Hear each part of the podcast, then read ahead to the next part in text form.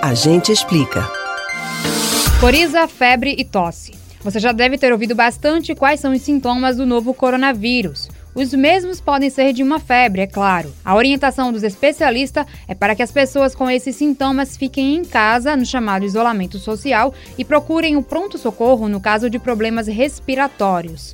Segundo o Ministério da Saúde e especialistas, o exame para a detecção do novo coronavírus não deve ser feito de forma indiscriminada ao primeiro sintoma clínico.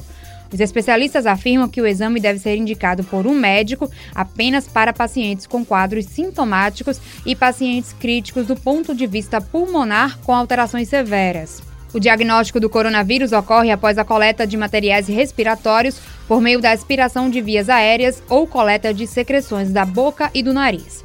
Em condições satisfatórias que correspondem a sintomas leves sem repercussão clínica maior, esses pacientes nem devem sequer serem testados.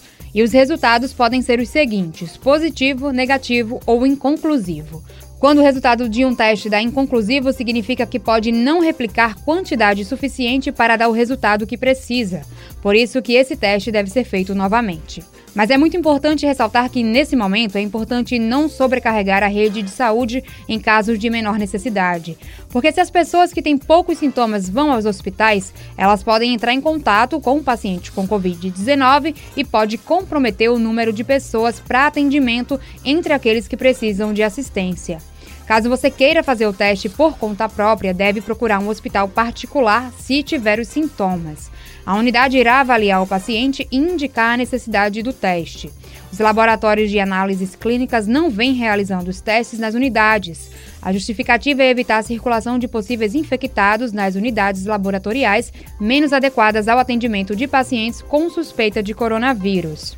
Alguns laboratórios oferecem atendimento domiciliar para realizar o teste. Mas qual médico você deve procurar para fazer esse pedido? Ele pode ser o de confiança do paciente, desde que ateste a necessidade do exame.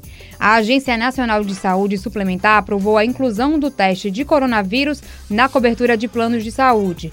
O exame será coberto por planos com segmentação ambulatorial mediante indicação clínica. Quem não tiver plano de saúde ainda pode pagar diretamente na unidade hospitalar pelo teste. No entanto, a necessidade também vai ser avaliada por um médico. Vale ressaltar ainda que a restrição à circulação de pessoas suspeitas de contaminação é a orientação do Ministério da Saúde. Você pode ouvir novamente o conteúdo do Agente Explica no site da Rádio Jornal ou nos principais aplicativos de podcasts Spotify, Google e Apple Podcasts. Camila Brandão para o Rádio Livre.